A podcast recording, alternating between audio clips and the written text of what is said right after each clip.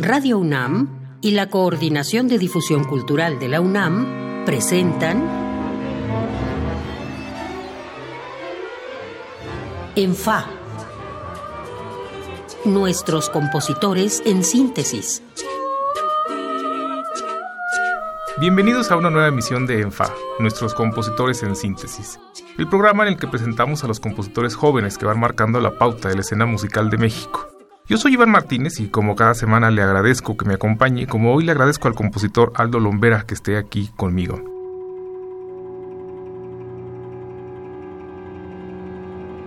Aldo Lombera nació en Ocoyoacac, Estado de México, en 1990. Estudió en el CIEM y desde 2017 cursa la maestría en la Facultad de Música de la UNAM. Ha sido becario de diversos programas como el PECDA, Estado de México, prácticas de vuelo del CEMAS, el intensivo de compositores de la Filarmónica de Los Ángeles y el programa de jóvenes creadores del FONCA. Aldo, bienvenido. Eres uno de los compositores más jóvenes que han estado en esta mesa, pero también uno con mucha trayectoria. Tu música se ha tocado, está en algunos discos, pero para quien no la conozca, vamos en fa. ¿A qué suena? Primero que nada, bueno, sí, muchas gracias por la invitación, Iván. Yo creo que a lo que suena ahorita mi música es distinto a lo que ha sonado, eh, a lo que he ido desarrollando, digamos, a lo largo de mi carrera. Mm, digamos que hasta hace un par de años estaba muy enfocado en, música de cámara, con eh, haciendo creaciones para instrumentos de orquesta principalmente, o sea, en distintos ensambles. En general, aún así, ahí se puede apreciar un gusto por la experimentación en cuanto a técnicas extendidas, en cuanto a búsqueda, búsquedas tímbricas eh, distintas, digamos, a lo que se considera música tradicional.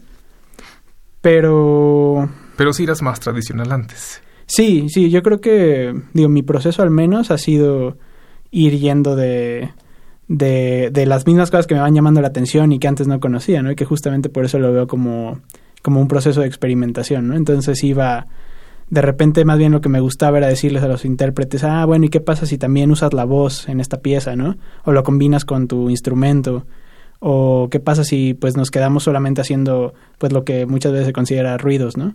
Fíjate que tenía duda de cómo hacerte esta pregunta, pero ahorita tú dijiste una palabra, eh, dijiste lo que me gustaba. Mm. ¿Qué encontraste hace dos años o, o qué te dejó de gustar?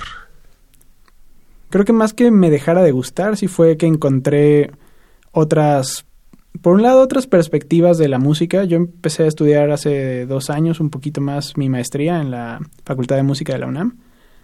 Ahí, este, pues tuve por primera vez un seminario eh, de escucha, tal cual, llamado Variaciones sobre la escucha, que imparte eh, mi profesor de composición, eh, Jorge David García, y lo impartió también con Diego Morábito, que es flautista en Cepro Music, y Ellery Bautista.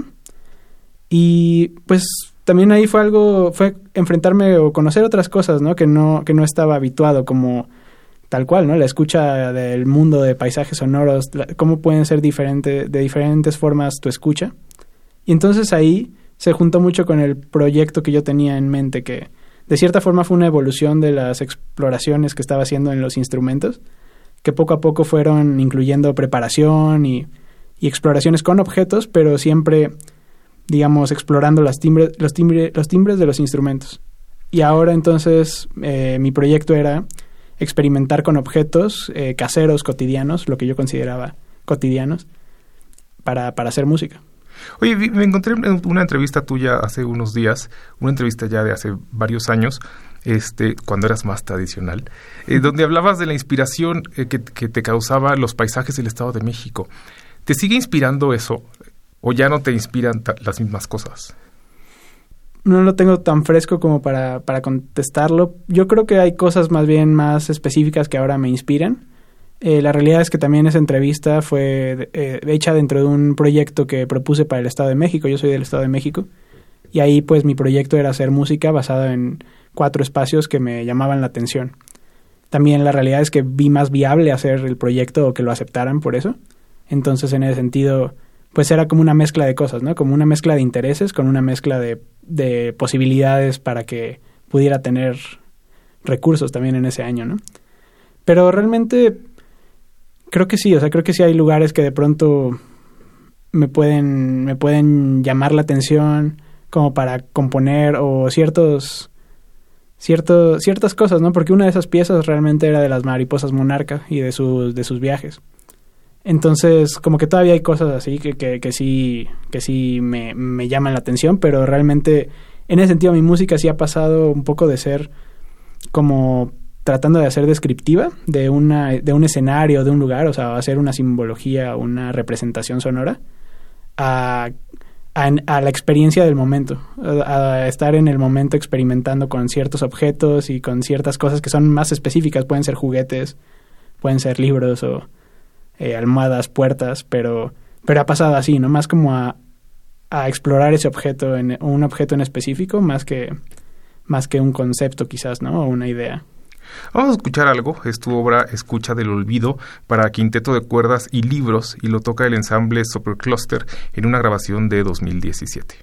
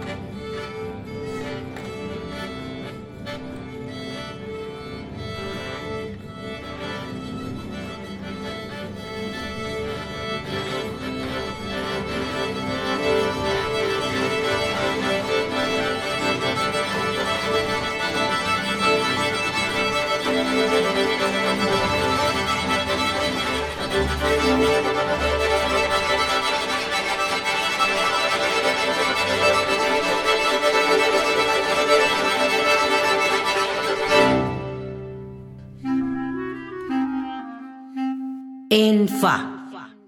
Nuestros compositores en síntesis. Acabamos de escuchar Escucha del Olvido del compositor Aldo Lombera, quien está aquí conmigo.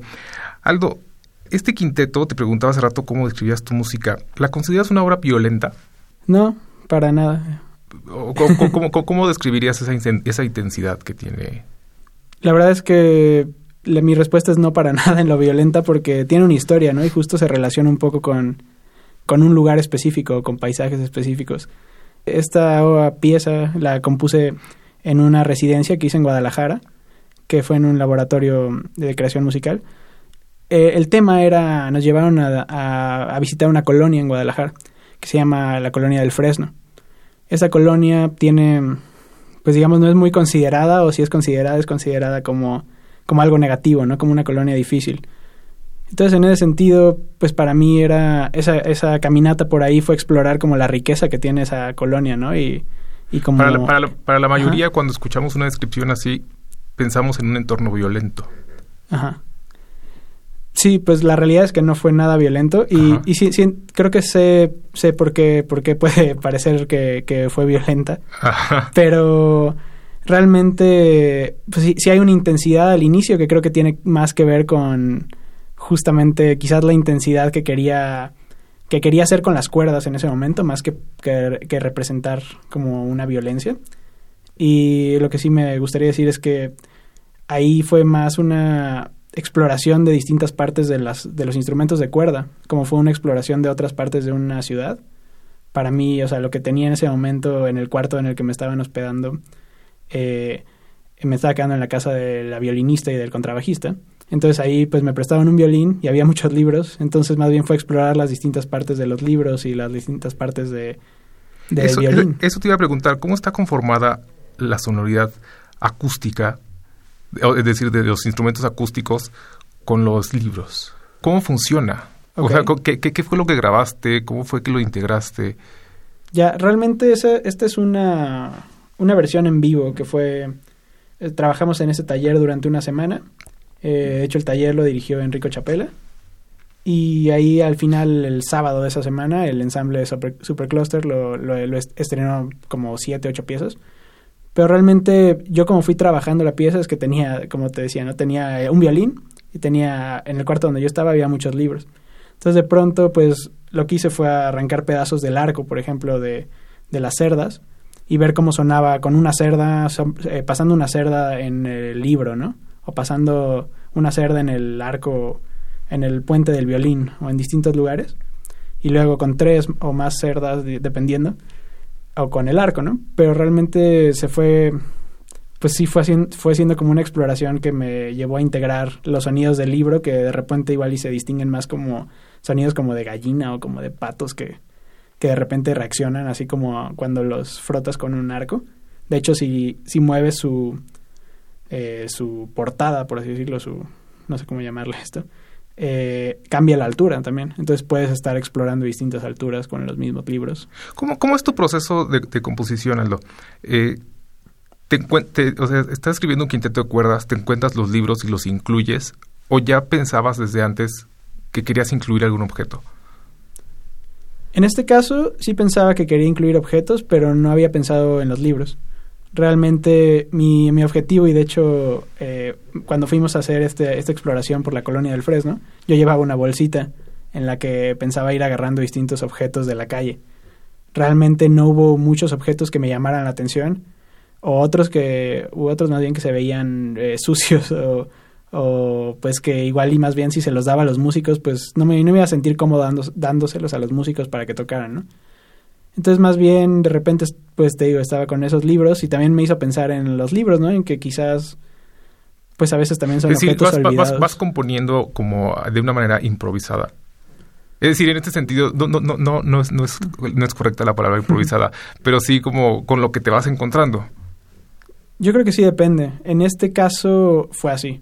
En este caso fue así, pero usualmente más bien sí pienso que objetos van a ir antes, antes de empezar a, a crear y más bien ahora lo que hago es explorar los objetos, ¿no? Digo, digamos que a diferencia de antes que no puedo tener un fagot o un clarinete, no sé, para, para explorarlo yo mismo y que y que tengo que eh, consultar con un intérprete, eh, digo, de preferencia es lo que me gustaría.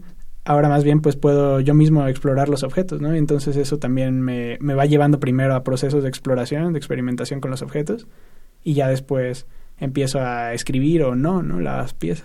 Vamos a escuchar algo precisamente muy experimental, que me parece muy loco, este, pero me parece fascinante que lo podamos escuchar. Es del año 2019 y es la pieza Entre la vida consciente y la vida soñada.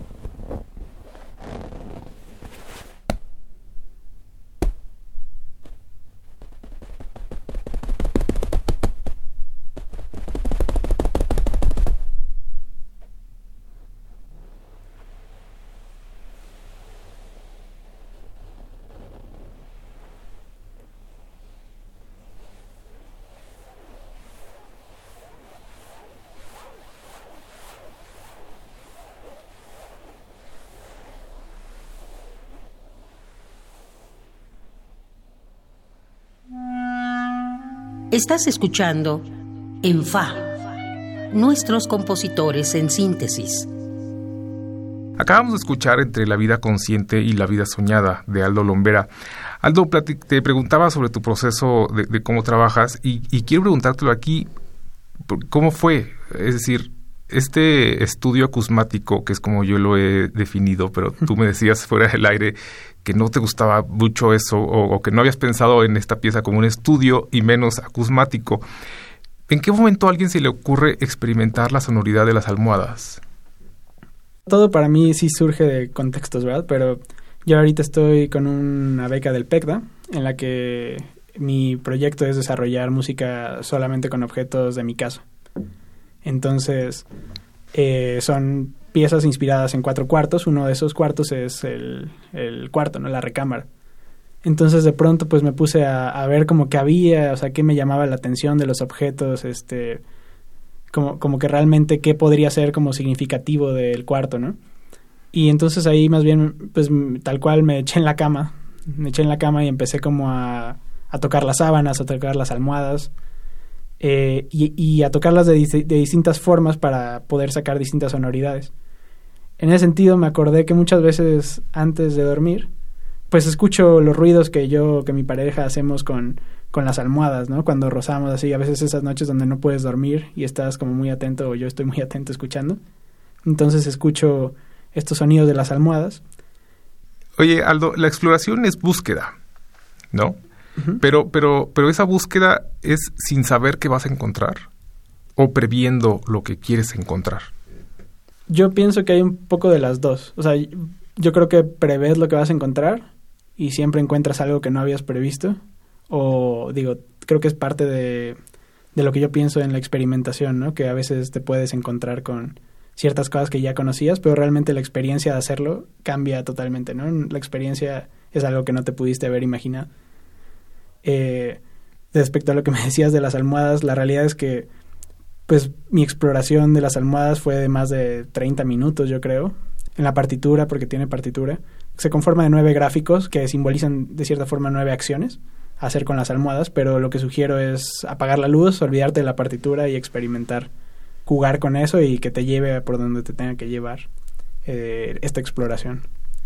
Oye, muchos pueden pensar que lo que escuchamos es ruido, y a lo mejor si es ruido, justo aquí se ha discutido y justo Jorge David García hablamos con él este del concepto de ruido. Este, algunos radioescuchas incluso o la gente suele decir, bueno, y, pero ese ruido, ¿para qué sirve?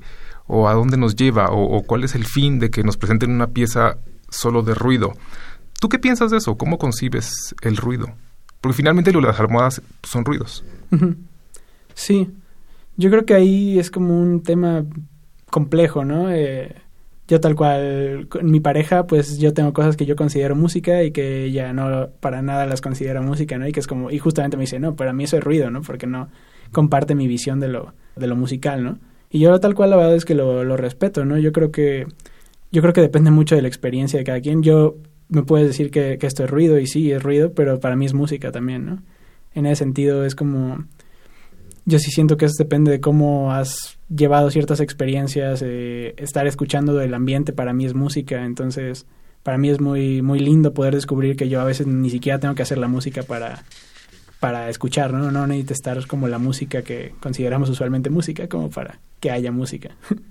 Oye, Aldo, este, te este, surgió en, la plática antes de empezar a grabar, este, y yo te iba a preguntar, y, y me dijiste que no te considerabas un compositor experimental. Y yo justo te iba a decir que qué tan experimental te considerabas. ¿Podrías explicarle un poquito al público por qué no experimental? Cuando justo acabamos de hablar de una pieza que fue experimentación toda. Sí.